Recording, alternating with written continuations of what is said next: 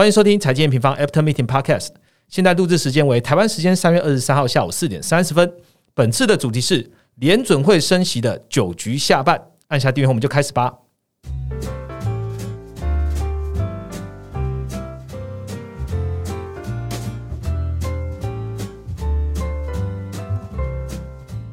Hello，大家好，我是财经网的 Roger。这个几周呢，焦点不断哦。上个礼拜啊，银行事件连续暴雷之后呢，这个美债最近的变化的幅度也蛮大的。那当然都是比比较好的方向走啊。那黄金呢，一度重回两千点。那其实反映出市场这个避险情绪还是相当的浓啦。那这个礼拜呢，是超级央行周，各个大央行呢都在表态。那市场也在看啊，央行到底要先处理通膨，还是要处理宽松来救市呢？尤其是银行这个暴雷之后啊，那率先开讲的比较。关注的央行就欧洲央行了，那他们其实认为银行问题是可控的，所以保持升息两码的步伐。那英国央行其实也跟着也宣布了升息一码，加上我们录音早上呢最新发布的 FNC 会议也是升息一码。那除了这个讯息之外呢，本次 FNC 会议还有什么样的讯息呢？紧接而来的 Q two，大家会跟着联总会怎么走呢？这一次我们一样邀请到今天凌晨哦第一线熬夜通宵的研究经理 Ryan 来上节目，和大家聊聊美国联总会喽。哎，Hello，大家好，我是 Ryan。哎，我对今天那个题目有点那个好奇，为什么是九局下半？不然你觉得是？我们现在不是九局上半就就三针出局吗？对，大家关注的其实是九局上半的那个 MVP 对决。好了，我标题有故意跟那个时事走一下，然后大家听一下。反正九局下半意思就是现在连续升九次了啦，那是不是最后？一次了呢？等一下来听 Ryan 怎么聊。那其实前几天，如果大家有在关注，我们都知道 NBA 最近有出了一系列的个 Reels 哦，主要就是把动态的那个讯息透过影音的方式，然后让用户可以这个一分钟就可以快速了解现在发生什么事。那我们就录完一集喽，好不容易就是完美的 ending 了。结果呢？几个小时之后呢？Right 说：“哎，不行，重来录一次。哎，为什么呢？因为我们之前在关注的，好像是 Boston 嘛，对不对？对，Boston 官员他突然间又改口支持暂停升息了。所以这次会议前，其实市场很多很多不同的声音。Right，你觉得这一天的心情起伏跟那讯息接收的程度？”其实我觉得这也是主要是那个啦，因为银行危机爆发在那个届末期前啊，所以没有委员能讲话。后来都是就是找那种啊前前年总会副主席啊，然后或是我们刚才讲替代一下，对啊，前波士顿的那个行长嘛，就是都会找这些其他替代去看。所以哇，他那就不是不是平常现在有在追踪的，对对，所以我就额额外再去看一下。对，但是有很多等于对我们来说会变成。接访讯息的，因为我们都找之前的人，但今天早上就开讲了。好，大家知道联准真实的态度是什么了？等一下聊。节目一开始，我们还是请 Ryan 跟我们回顾一下本周的行情重点吧。好，那三月以来其实也是一个精神时光哦，就从二月就是我们一开始就是看到三月初的时候公布二月数据嘛，那就业还是稳健，那服务通膨还是很强劲，那就那时候其实市场是预期说联准会要恢复一次升息两一次两码，对，然后呢，就后来就发生三月八号的时候就开始发生，哎，银行的连续的一些挤兑啊，然后危机的爆发嘛，那财政部啊、联准会还有 FDIC 就迅速的合作救市嘛，那不管是提供了银行 BTFP 的一些融资措施啊，或是存户的一些储蓄保护，嗯，那最后联准会在三月会议就。从原先预计要加速升息，改成最后只有升息一码，那也就是让美元其实是一个大幅回落到一零二。那二 Y 跟十 Y 的一个美债值率也是明显的回落到三点九跟三点四五帕的一个附近。那全球主要股市其实跟去年十月底的时候蛮像的，那时候就是发生英国养老金的养老金的危机嘛。对，那各国那时候政府其实纷纷表态是要救援这种背景，那所以股市就是全面的回升。那尤其就是以科技为首的板块涨幅是最大的。例如说，如果说本周截至就是三月二十三号周四的下午，这近一个月的一个涨幅，像费城半导体、纳斯达克。台股还有台股对，还有台股，近一个月涨幅是六点四、一点五五，还有一点九三帕。那贵金属黄金也是一度的上涨超过两千美元的一个大关，然后才回落。是那 WTI 的油价也是回升到了七十美元桶以上这样子，所以显示说金融系统的这个风险之下，虽然说央行还是维持抗通膨的一个态度，是，但他们是倾向边升息，然后。边挹注流动性的一个方式去支持市场，那配合就是政府啊、财政部这种救市的一个态度很明确，所以市场预期就是货币政策不容易再大幅收紧。然后呢，前景虽然还没有明朗，但是估值就可能有个率先回升的一个情境哦。OK，好，谢谢 Ryan。今天我们节目就聊一个部分哦，就聊联准会。联准会决议升息一码，那升息终点呢，即将在今年会到来。什么时候？为什么会到来呢？等一下我们来好好聊聊。那这边也邀请听众朋友打开我们最新发布的这个联准。会的快报，这主题叫联准会升息一码，银行危机暂缓，上调升息终点。然后大家打开之后呢，就可以开始我们今天的主题喽。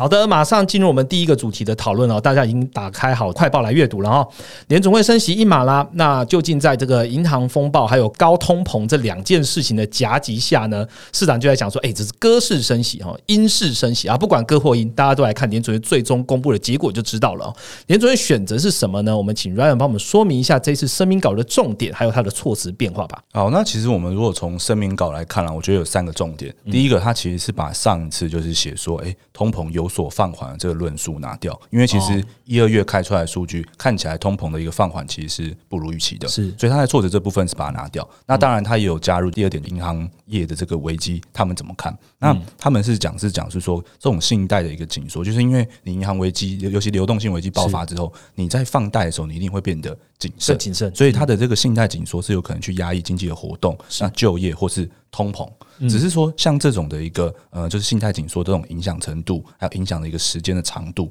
都会有很高的不确定性。所以他在这一个叙述完之后，就是加了一句话，叫做“委员还是很高度的关注通膨的一个风险”。对，所以这是第二点。那第三点就是他改变了他的一个升息的措辞嘛。他原本在呃，是上一次会议，其实从去年的十一月吧到上一次会议，他原本都是一直用一个持续升息是适当的这个措辞去形容他们的一个货币政策。但是他这一次哦，就是把它改成联准会的委员认为说需要一些些额外的一个紧缩，它叫做 some addition 这样子。这个讲法我觉得可能就是呃，听大家听看到的时候会觉得有点疑惑，这什么意思？什么叫额外紧缩？持续升息跟一些额外紧缩是是什么意思？差异在哪？对，所以记者有时候在会后记者会就问这件事情。那其实包伟他的表态是这样，他觉得说现在这些一一些额外的紧缩是他们预期的，是那这个东西要看说可能银行业危机爆发之后，这样的一个信贷紧缩是如何影响。经济的数据，然后呢，市场的一个前景，现在其实，在银行业危机爆发后期，没有这么明，没有这么好。呃，联总会他们现在就变成说，我通膨跟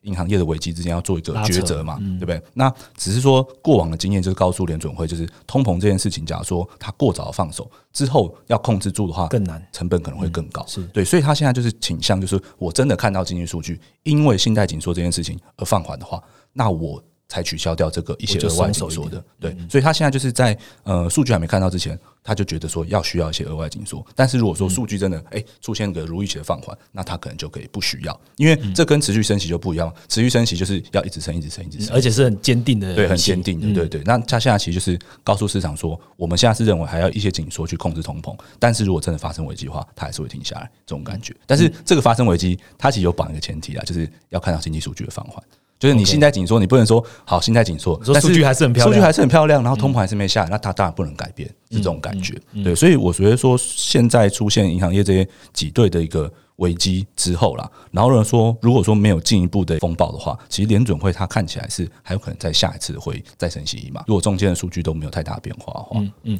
简单来说就是联准会还是会对抗通膨哦。那但只是它把它措辞原本叫持续升息，它放了一点点的变数在里面。这变数就是会不会因为银行的风险造成流动性，甚至造成了一些经济数据的下滑。哦，或是经济数据持续好，那它都会影响到联总会要不要对抗通膨这个力道。重点还是联准会啊，如果在没有风暴的情况下，联准会还是以控制通膨为主了。对，刚刚乱讲重点。好，我来问一下银行事件好了。这次银行爆发之后，很多这个市场，我相信大家的言论非常多啊。我自己接取到了一个小小破碎的讯息啊，就是有经济学家讲说，银行业的风暴啊，导致金融情势的紧缩啊，其实效果等同于联准会多次升息啊，应该就是打需求这件事情了。那这个二零。二三年的中位数落在五到五点二五嘛，这个应该大家知道。那距离当前的利率呢，就剩下一码喽。那我们刚刚讲的九局下半呢，也就是最后一次升息循环，可能在第十次终结了嘛？Ryan，你听完之后，联总会的会议之后，你有什么 comment 吗？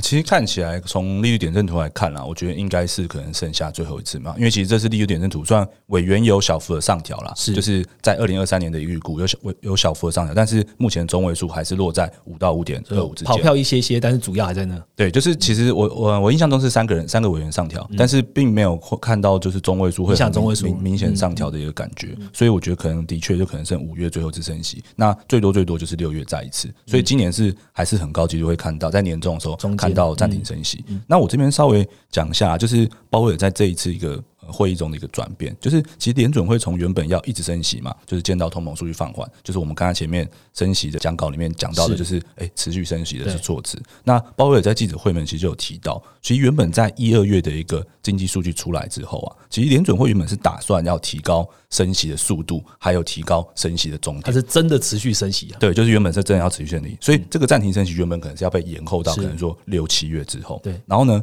那利率点阵图里面其实有一些委员就是因为这样，所以在这一次他还是选择在二零二三年的时候做一些上调，但是就是三位委员。那但是在危银行的危机出现之后，就联总会开始考量说，银行危机可能会带来信贷紧缩中的影响，所以联总会他没有就是在这一次决定加速升息，但是联总会他还是会希望避免说像一九七零年代那种过早降息的这种错误，嗯，因为他这样可能需要花费更高的一个紧缩代价才能够把通膨控制住。那现在联准会鲍威尔就有提到说，他考虑就进一步升息的这种必要性的时候，他是会根据银行信贷紧缩的一个实际跟预期的一个影响，还有即将到来的经济数据而定。那这部分的话，他其实是在回复记者的时候有特别讲到了，就是说信贷紧缩对于经济的影响，其实有很多很多的研究，但是他认为说那个都比较像是。预估，如果说好，我真的我采我采信一篇，就算很有权威的，就是预估好了。是，但是如果最后如果没真的没有这样发生的时候，那他就在这边做错决策。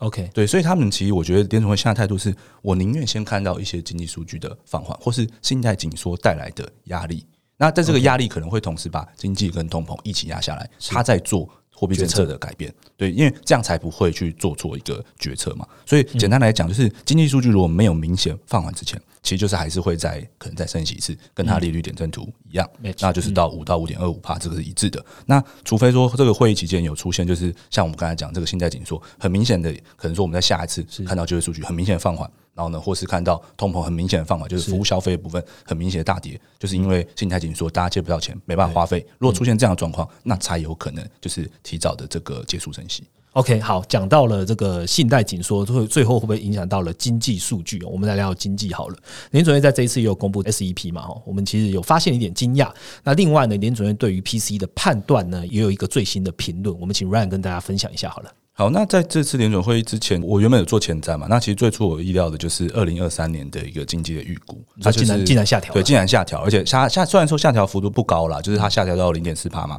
那原本上一次是零点五帕，是幅度不大。但是原先我预期会上调，其实是因为纽约联储的行长威廉斯其实他有做个预估，尤其在一二月的经济数据开完之后，原本是预估说就是在银行危机爆发之前啦，是，但是那个预估他原本觉得说美国二零二三年经济增速应该会从零点五帕上调到一帕左右，那跟预期比起来。就差多了，对，所以所以差蛮多，所以虽然说就是鲍威尔在这次会议没有去特别提及他们。经济预估的这一块，但我认为其实应该是主要就是反映说，银行业危机之后，其实应该有蛮多的委员是认为信贷紧缩是可能对经济带来影响的，所以经济才做一个下调的状况。那这个跟前面货币政策还是要呼应在一起啊，就是其实这样的一个放缓，可能是可以把通膨压下来，那货币政策就可以结束，就是结束紧缩的这个状况。最后还是看经济数据，就对，最好是看经济数据。那另外在通膨 PC 的部分，我觉得就没有太多的意外，因为就像我们在不管是二月的 CPI 短评，或是联准会的一个前瞻。讲的一样啊，就是二月通膨，我们就可以看到嘛，房租的通膨还在创高，是，然后呢，房租跟服务消费相关的这些通膨的月增率还是很强劲，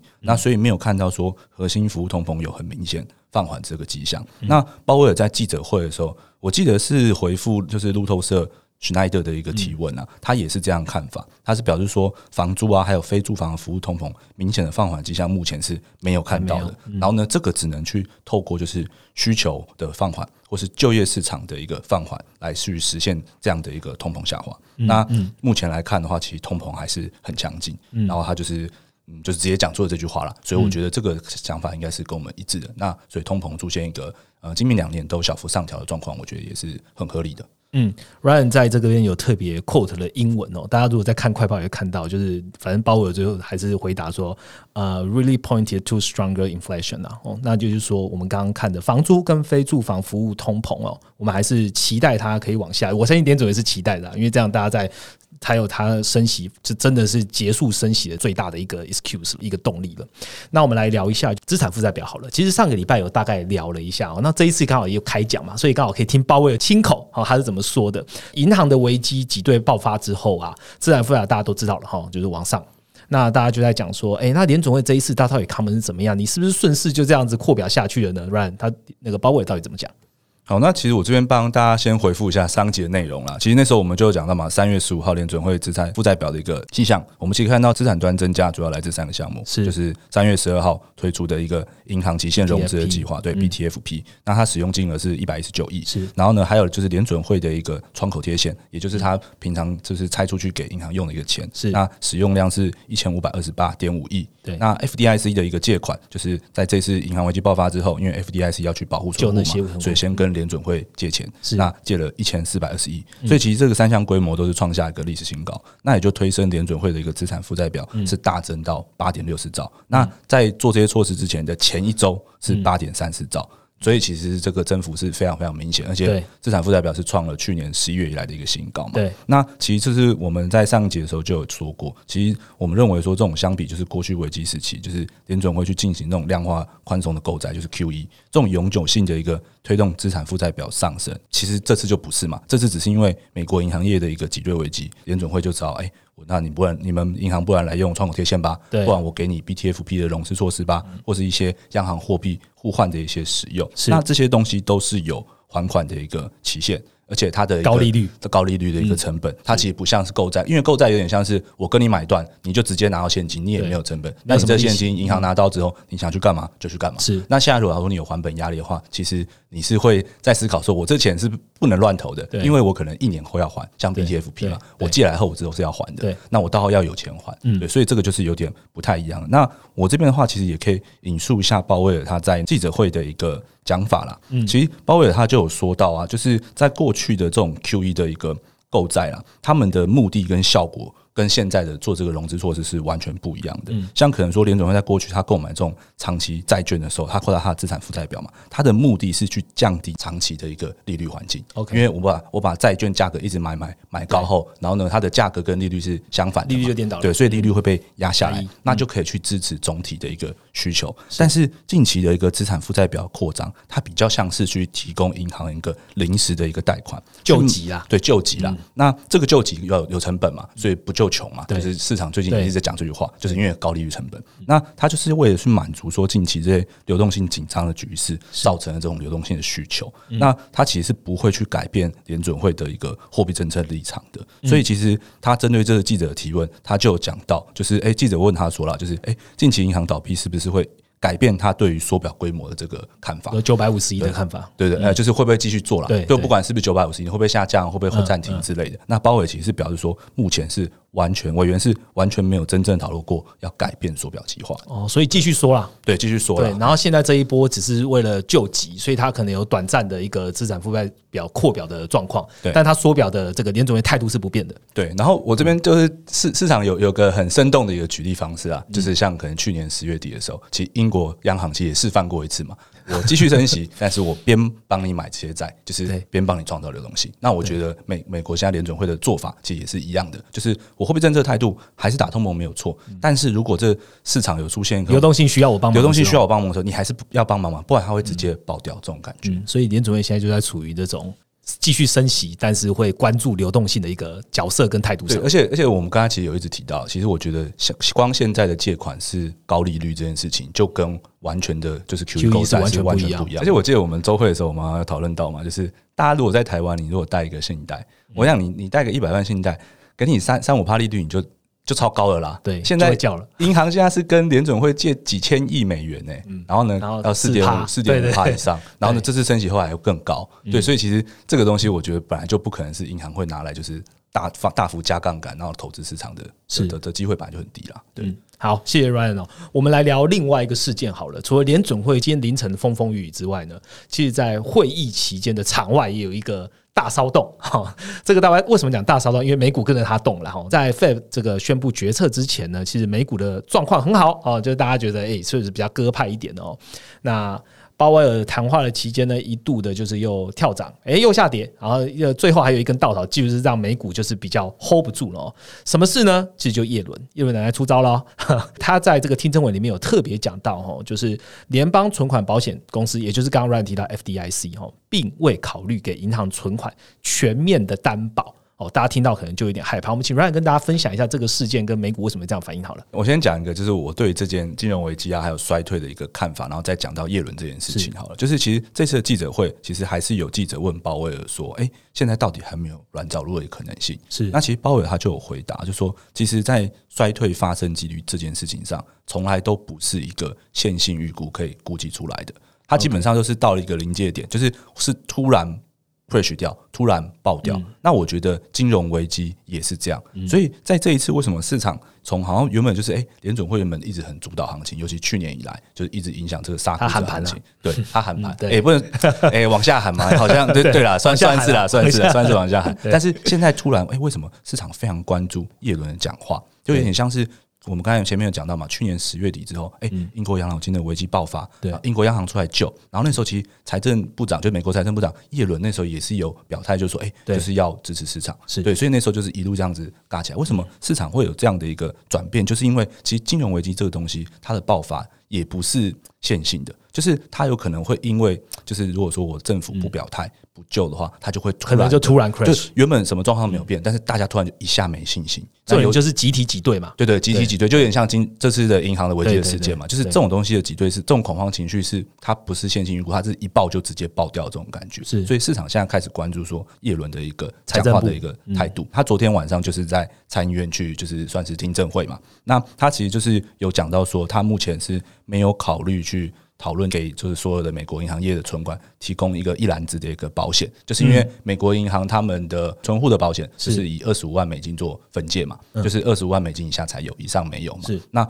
原本其实，在上一周的时候，我记得是。三月十六号，那时候叶伦原本是讲说，哎，可能会考虑要提供全面，对，提供全面的。其实他也没有讲那么果断，但是市场那时候是这样解释。但是其实那时候你如果去看到一些共和党的一些议员，他其实本来就是反对这样的一个状况，因为你如果做这件事情的话，其实财政支出这些都是一定要增加的嘛。对。那所以其实呃，叶伦他在这一次就是参议院的一个听证的时候，他就讲说，他其实是嗯。没有完全的考虑这样的一个措施，他比较希望的一个做法是，如果因为假如说现在有家银行面临了问题，然后呢可能倒闭的时候，那如果这个东西会扩散，会有一个传导性，导致就是整个系统性的风险的时候，他才会去 case by case 的去决定要不要救这家银行的所有存户。OK，就因为这样子的做法才会是财政支出比较小的做法，可控的。对，呃，就是应该是说，我觉得这个在政策上也是一个权衡。假如说我财政部，我直接就是讲说我全救，对，那以后银行也不怕嘞，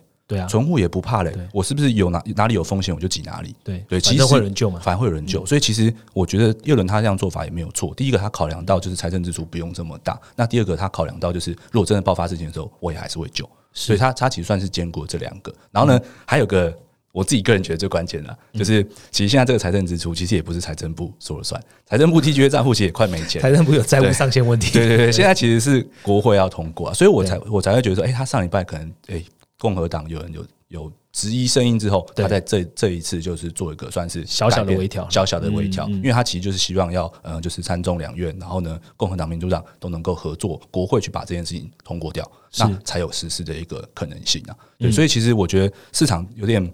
呃，很关注叶伦的一个救不救市的态态度啊，但我觉得这个其实是一个短期的影响因子而已啦，因为这个东西就是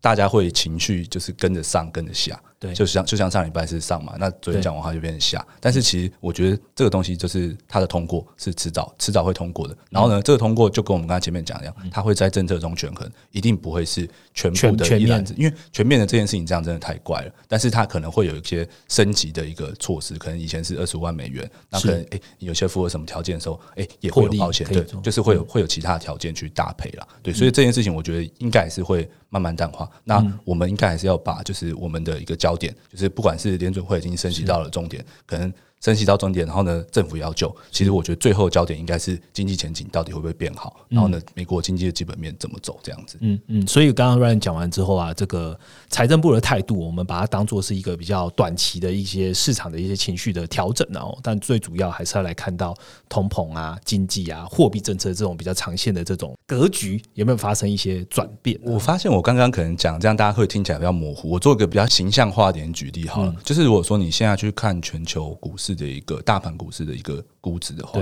你会发现其实现在的估值大部分都在一个蛮中性的一个水准，就是可能近十年的区间，它在一个中间的水准。像可能美国 S M P 就是十八的 P E 嘛，嗯对，所以它其实算一个蛮中间的水准，所以就表示说，其实联准会对于估值的影响也已经结束了，因为去年就是一路下行嘛我们那时，候就判断对，所以现在已经是一个合理的一个水平。那发展到这样的一个情况之下，然后我们刚刚有讲嘛，财政部它不可能再像疫情期间去推出大量的支出去救对，尤其现在共和党、民主党不是一家说了算的。是对立的嘛？对也不能说对立啊，就一个是比较支持财政扩张，一个比较不支持嘛，所以他他也不可能不可能像疫情期间这样一致的通过大幅的扩张，所以你现在最后就只能去看经济前景会不会好转，那企业获利会不会好转，那才能够去决定股市就是估值跟经济基本面就是两个相乘等于股价的这个方向。OK，好，Ryan 今天大概把联总会哦跟财政部一些内容讲完了。在今天的最后一题呢，我还要请 Ryan 跟大家分享一下、哦，因为其实我们本我们这个礼拜其实也发了另外一篇快报啦，就是从信贷周期看金融危机如何引爆。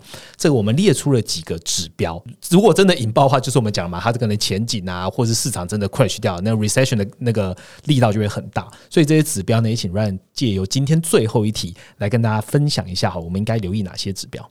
好，那我们在那篇文章的时候，就是信贷周期看金融危机如何引爆的时候，其实我们有讲说，金融危机它主要就是有四个主要的一个成因。是第一个，第一个我们可能看到要看到政策监管的一个放松。OK，那这样子，可能行业中间就会有一些假杠杆啊，就过度杠杆的一个行为。那所以第二个成因就是行业会开始过度杠杆。是那过度杠杆之后，可能会经济会有一种过热的一个现象。对那所以可能就会见见到联准会的一个利率的一个紧缩。对那利率紧缩，紧缩到现在，像例如潮水就退了。对，可能说，哎、银行业危机开始爆发了，那银行业就开始收银根嘛，就开始把哎、不管是家庭啊或企业，它的一个融资条件都变就得就拉高了。对拉高了，那所以可能会开始出现一个违约的一个浪潮。是那这个就是信贷危机可能会爆发成变成这整个金融危机的一个四个四个阶段嗯四个主要的一个阶段跟成因这样子。那我觉得以目前的状况来看，其实监管是没有要放松的。然后呢，过度杠杆，我相信。难免啦，就是一定一定会有一些的，尤其可能说像我们这次银行业危机爆发的时候，你会发现很多中小型的银行在过去在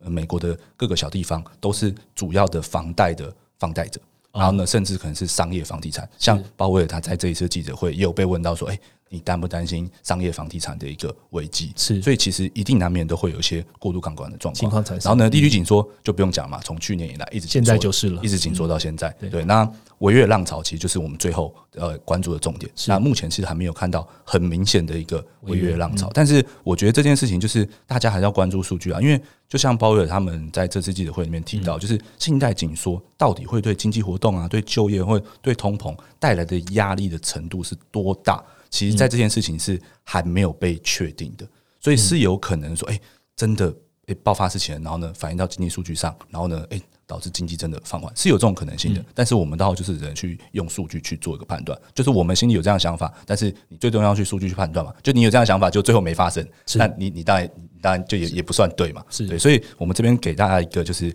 建议，就是我们是去看一下未来一到两季的一个违约几率的一个变化。嗯，那就是这个东西的话，其实就有点像是金融的一个压力程度了，就是到底有多少？因为如果你假如说我我做个最简单的举例，就是银行它在现在假如说在地方的中小银行，是它放了房贷给民众，那如果民众还不出来，变成坏账的时候，它其实是会反推给银行嘛，因为银行就要认列呆账嘛。嗯，那他认列呆账之后，他的整体的一个资产负债表的状况就会变不好。那他在贷给其他人的时候，他就会开始收银根。嗯，对，所以其实这个是一个恶性的循环。所以为什么要看违约率就是这样？所以就是如果如果真的违约率变成一个恶性循环的话，那当然对于经济的状况就是不好的。那这是第一个。那第二个的话，其实是要关注一下美国的一个房地产的状况，因为现在的就是中小型银行的，就是贷款这些都集中在房地产，房地产所以你一定要看房地产会不会止稳。那其实目前我自己觉得啊，就是美国的经济跟一个指标是非常非常的，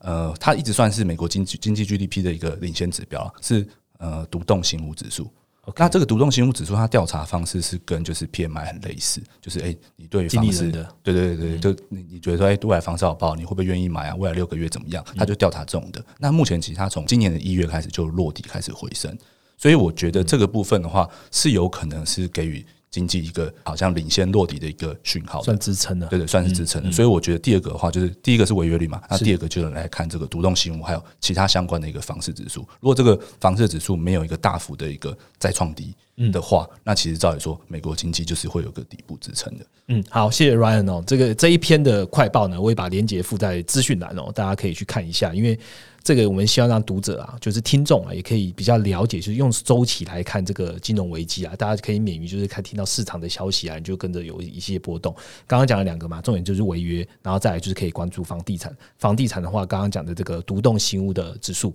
可以大家来观察一下，它其实有具有部分的领先的一个一个作用。然后我们刚刚聊完了之后，其实还是回到联总会来做一个小小的收尾哦。其实联总会在一月、二月的这个核心通膨月增，其实还是蛮强的。我们刚刚讲的两个重要要素，我们已经讲很久了。不过联总会仍然会根据这个实际的经济数据来决定哦，它到底是要维持升息呢，还有它整体的货币政策的立场啦。那最近的事件比较纷扰，当然就是美国银行业挤兑的事件哦。但是未来啊，我们现在看完之后，整体觉得，只要未来核心的 CPI 啊，或者是说 PC 啦，能够持续的不超出预期啊，因为通膨可控了。那联储会就更有理由，好，可以在五六月的会议哦，可以终于走下这个九局下半升息的 match 了。实际上是怎么样呢？还是要看经济的数据来判断的哈。接下来呢，我们来问一题用户问题。好了，这个用户呢是蔡先生，他透过 line 来问我们哦。他的问题是这样，他说，呃，他想要问关于领先指标的回溯，像某一次的回溯啊，这个几个月前的指标也都会修改了，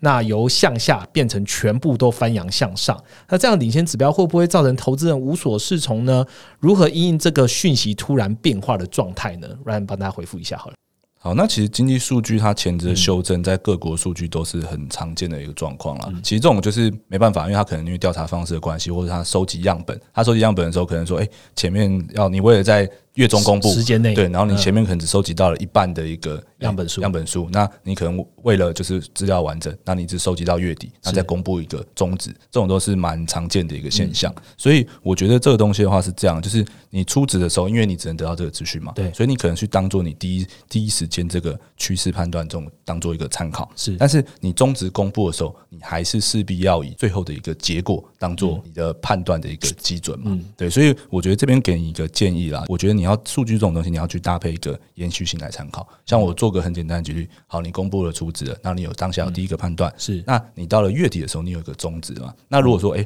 落差很大的时候，那你可以再等下一期的一个数字嘛？然后呢，可能这种等等等这种数据的方式，你可能可以等三个月，那你它连续的一季的一个翻扬，那其实是很长。我我做个经济数据，我觉得大家有时候常有个误区，就是刚刚我讲这种三个月的翻扬，大家觉得啊。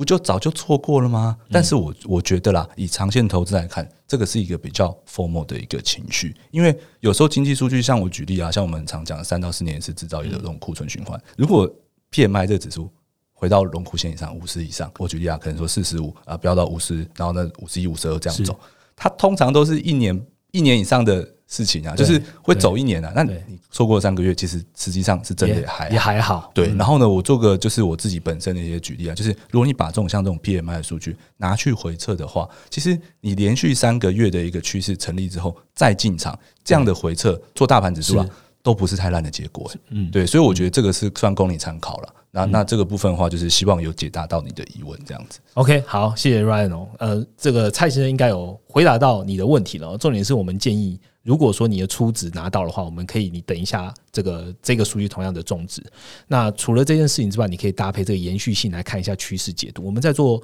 其实总金的一些投资啊，我们当然还是希望可以做长线一点。当你今天把你的投资的这个报酬是拉的比较长线在看的时候，其实这三个月或这两个月的没有没有获得到，其实它可能也是后面帮你去判断未来真正的趋势怎么走最重要的关键因素。好，希望这样回答你的问题。好，紧接着呢是我们今天的一周一图表哈，今天一周一图表呢也跟主题有关哦，也是。我们新建的图表叫 Fed Watch 预估利率，那请 Ryan 跟听众朋友分享一下怎么看这张图吧。好，那本周一周一图表我们要介绍的是美国非 Watch 的预估利率嘛？那这是用 CME 利率期货交易市场交易出来的一个每个月的联准会的一个预估利率。那一个是一个很好用来关注联准会下一次会议它升息降息决定的一个数据哦。那根据过去的一个经验来看，其实目前联准会的一个货币政策都没有大幅的违背过非 Watch 的一个预估利率的一个预测。不过我们这边也要提醒大家，还是要注意一下联准会跟市场的一个沟通哦。可能说像是最新的一个三月联准会，它其在五月的时候，其实是预期就是，哎，它利率点阵图是五到五点二五帕，但是目前的非挖区它是落在四点七五到五帕。那其实这样就看市场或者预期会不会慢慢的这个朝向联准会靠拢哦。好，谢谢 Ryan 今天的分享哦。那也跟听众朋友说说一个好消息哦。大家刚刚听到我们讲的前面的两篇快报嘛，包含了联总会啊，包含我们在讲信贷周期啊，呃，这个都是我们加入订阅会员可以看到的内容。那加上呢，我们即将在下一个礼拜哦，也就是你听到 p a c k e t 后几天，我们就会推出最新的四月的投资月报。所以你对于这些这些报告啊是很有兴趣的，而且你想要浏览无限制的这个 M 方的图表，甚至你有这个很大的抱负哦，想要在 M 平方运用 M 平方的 database 来画自己的经济图呢，欢迎都可以订阅成为我们的会员哦，我们的 M M Pro 跟 M M Prime 的会员。那现在呢，如果你有听到我们的这一集 Podcast 呢，我们也提供了一个七天的免费体验优惠码啊，大家点击资讯栏连接呢，你就可以七天哦，先。感受一下，成为我们的订阅会员可以得到什么样 n 平方的服务，包含刚刚讲的内容呢，你都可以体验一下。今天我们录音的内容就到这边，那喜欢我们记得下方给我们颗星，并且让我们做得更好。我们就下一个礼拜见喽，拜拜，拜拜。